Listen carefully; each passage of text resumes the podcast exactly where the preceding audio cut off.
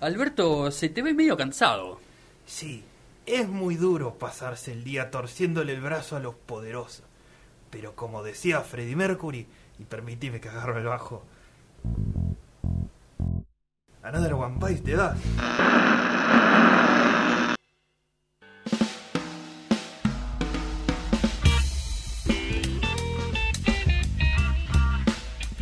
Bueno, nos separan 11 minutos de las 2 de la tarde. Estamos en noticias descafeinadas y a nosotros, eh, como dignos, eh, nacidos y criados en la, en la década del 90 y Sí. un poco del 2000, nos genera cierta nostalgia cuando nos cruzamos algunas películas que hemos denominado aquí y mucha gente también las conoce así como eh, Sábado de la tarde en Telefe. Sí, eh, estaban los sábados de superacción. Acá Sí, no eran, eh, no era tan acción porque era de comedia, pero Exacto. era diversión para toda la familia. Chris Exactamente. Farley. Exactamente. Hemos hablado de Peligro Hércules Vigía.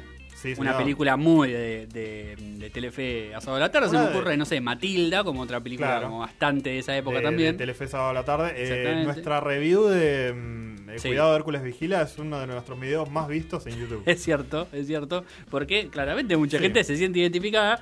Eh, y es- esta es una película que si bien quizá no les suena tanto de nombre, yo les puedo asegurar que si ustedes lo ven a su protagonista o ven algunas imágenes, Sí. van a decir, yo a esta película la he visto.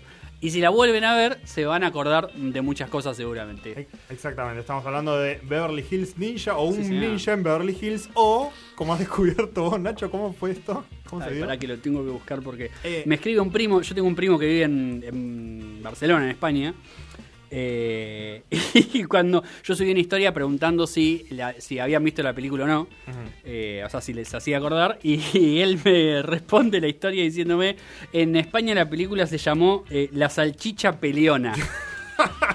y yo lo tuve que googlear porque realmente no lo podía creer, y es cierto, eh, la película en España lleva ese nombre. Es increíble. El nombre de esas, las traducciones españolas ya Sí, no, a otro nivel.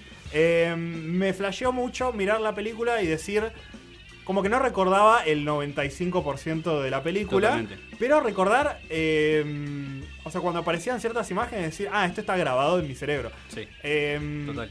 Bueno, la- la- introductoriamente, eh, la, la peli protagonizada por Chris Farley, un capo del, del humor de los 90, Totalmente. un gordo rubio. Exactamente. Tal vez el, el gordo más gracioso haciendo cosas así de, mm, de, de comedia física. Comedia física, sí, eh, 100%. que yo haya visto. O sea, Sí. y en, en cuanto a top de gordos graciosos, está ahí con casero tal vez. Muy natural él. Eh, porque vende mucho, ah, tiene dos cosas muy buenas. Eh, la, la comedia física de las caídas violentas o Sí. los golpes violentos los eh, vende muy, muy, muy bien. Requiere muchísimo talento, es un tipo que tenía muchísima energía Sí, eh, y, y la manifiesta muchísimo ahí. Eh, muy carismático. muy carismático. Y eh, todo lo que sea gritar violentamente Sí. también. Grita de una manera fantástica. Bueno, eh, Chris Farley, que también yo lo acuerdo mucho y lo asocio más allá que después eh, en. eh, en de, más adulto, digamos, este, de repasar alguna de las carreras en televisión Claro. que había hecho en, un programa conocido de comedia de Estados Unidos. Eh, pero lo tenía de una pele otra película que también por ahí podríamos traer en algún momento. eh, que era una película en la que estaban como exploradores en, en los 1700 o 1800 y estaba Chris Farley así eh, acompañando a este grupo de exploradores Sí. eh, y, y era así como una comedia medio de época pero igual de bizarra con el mismo nivel de boludez que esta. Ay, Eh, me suena muchísimo es lo que diciendo realmente. eh, pero bueno, la historia, muy a grosso modo, que, Sí. que es casi sin importancia, sí, Sí. como solo para darle el marco a, a. Chris Farley golpeándose con cosas, Totalmente. es eh, que él, él es criado en un dojo japonés, Sí. digamos, con una cultura ninja muy, muy importante. eh, también en base a una leyenda de un ninja blanco, después abandona eso totalmente. eh, que, que iba a venir eh, llegado, no sé qué. Pero esa leyenda no, no importa. Lo importante es que se cría en, el, en este mm, dojo japonés Sí, y eh, es malísimo. exactamente. No, no, no destaca en nada. eh, y. eh, Le pone ganas igual, ¿eh? le echa ganas. él. Sí, sí, sí. Bueno. tiene esa lealtad y esa Sí. voluntad de, de querer ser un gran ninja, pero no, no puede. No. Eh, lo se ve atravesado, digamos, por, por una eh, por una mujer que lo invita a, a querer resolver un problema en Beverly Hills. Exactamente. Y ahí se mete en una misión también con el, el personaje mm, Ah, sí. del, del hermano. Sí, que su déjame- compañero ninja, digamos. Eh, Gobel es el nombre del personaje. Sí, eh, Sun el, el actor. Sí, señor. Este. mm, la verdad. Muy, muy gracioso. Que bueno, él era nada como el pionero de. Claro, el exacto. mejor de todos estos ninjas. Y lo mandan como para decir, bueno, de salvarle la vida a este chabón porque se va a mandar una cagada y lo van a matar y no tengo ganas. Exactamente. Eh, pero bueno, entonces Chris Farley va haciendo ninja en Beverly Hills tratando de ayudar a, mm, a esta mujer. Interesante ese cambio de, mm, de concepto, ¿no? Porque uno piensa Beverly Hills Ninja, ah, bueno, es un boludo eh, de Los Ángeles ah, sí. que eh, tiene que pretender que es un ninja o algo así, o como que trata de aprender que es un ninja. o algo así. Totalmente. Como que uno pensaría que esa es la- la- el, el detonante, pero no, en realidad es que está No, formado no. precisamente en Japón y que tiene que venir. Por supuesto se abandona todo después porque el chabón empieza a hacer invitaciones a otros personajes, no sé qué, es como Sí. toda esa cultura japonesa se abandona claramente desde el principio, de hecho hablan en inglés toda la película. Pero eh, Sí, la, idea era traer, después se- se- hay una trama de, eh, con- de falsificación de, billetes y eh, que está toda la mafia japonesa ahí queriendo hacer negocios con eso en Beverly Hills y él se ve involucrado en esta proceda comedia física sobre todo. Exactamente. Una película que eh, para mí sobrevive. Yo me, me he reído. Eh, yo igual soy una persona que tiene una risa extremadamente fácil, lo voy a admitir, digamos, por lo cual no, no necesito mucho para reírme, pero me reí genuinamente en muchas partes, Sí. sobre todo en las partes de comedia física, eh, que para mí hay algo de él, porque uno puede pensar, bueno, esta película, pero se ríen porque él es gordo, ¿no?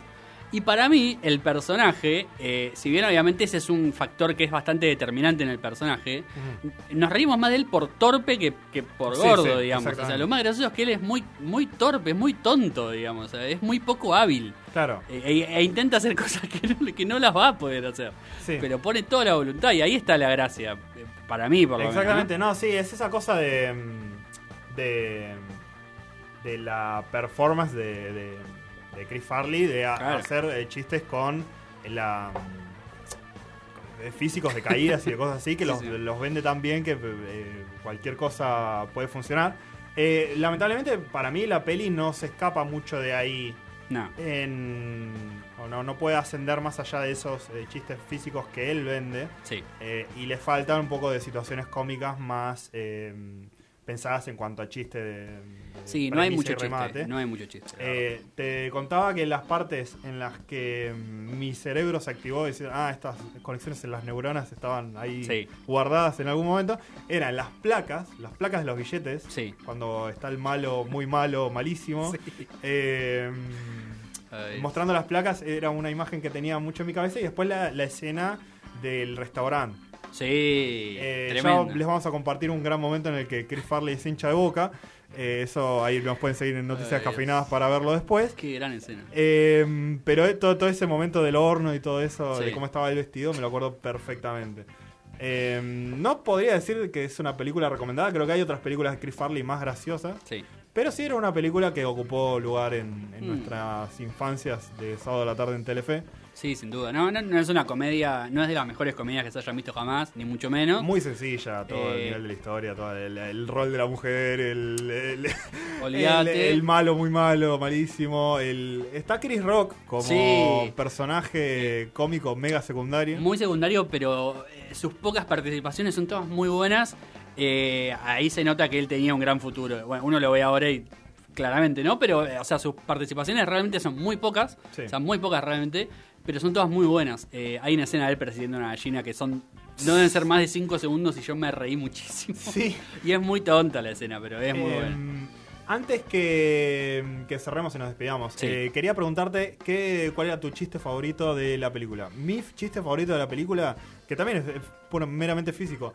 Eh, está él saliendo de un, de un puerto Sí. y se le engancha la capa en una puerta corrediza Sí. y se va corriendo eh, lentamente mientras él trata de lucharse para zafarse de ahí Ay, sí. eh, y muy lentamente la puerta se abre. Es- es- me pareció muy gracioso, está muy bien vendido, mucha fuerza hace él en entreparse en cosas, toda una fuerza que, que es impresionante la verdad para hacerlo porque lo, lo está haciendo ahí, más allá de que hay algunos momentos en donde hay un claro extra, pero que está hay momentos con, donde se nota con muchísimo. con propósito muy cómico, Sí, sí, sí. intencional. Eh, a mí hay un chiste que me gusta mucho y es un chiste bastante secundario igual, Sí. que lo hacen dos veces y las dos veces me reí.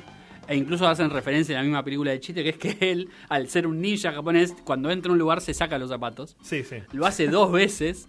eh, las dos veces me reí muchísimo y a la segunda ya hacen como una, un- hacen referencia al mismo chiste como diciendo por qué y él después hace una misma referencia a eso y me hace reír muchísimo. Sí, exactamente, que le dejaba los zapatos en Claro. la puerta del hotel y venía el Exacto. conserje y se los tiraba a la basura. Me ¿Quién acuerdo dejó de- estos zapatos acá? ¡Pum! Los tiraba a la basura. Me acuerdo y me causa gracia cuando él dice, ¿por qué siempre se lleva mis zapatos? Me reí muchísimo. Eh, bueno, ahí está nuestra review de Beverly Hills Ninja. También pueden eh, escuchar nuestra columna de eh, Claro. Jesucristo versus Fidel Castro, eh, la pelea final, en, en Spotify, Noticias Sí, sí. Descafinadas, junto a todos nuestros programas anteriores. Ya saben, Noticias Descafinadas de 1 a 2 de la tarde todos los sábados. Eh, Lian, gracias por la operación y bienvenido de vuelta a la Argentina. Eh, aunque no sé si te fuiste de la Argentina, pero bueno. Bariloche no es parte de Argentina, es No. propiedad de Joe Lewis. Es verdad. Eh, y los dejamos con la continuidad de Radio Symphony. hasta el próximo sábado a la 1.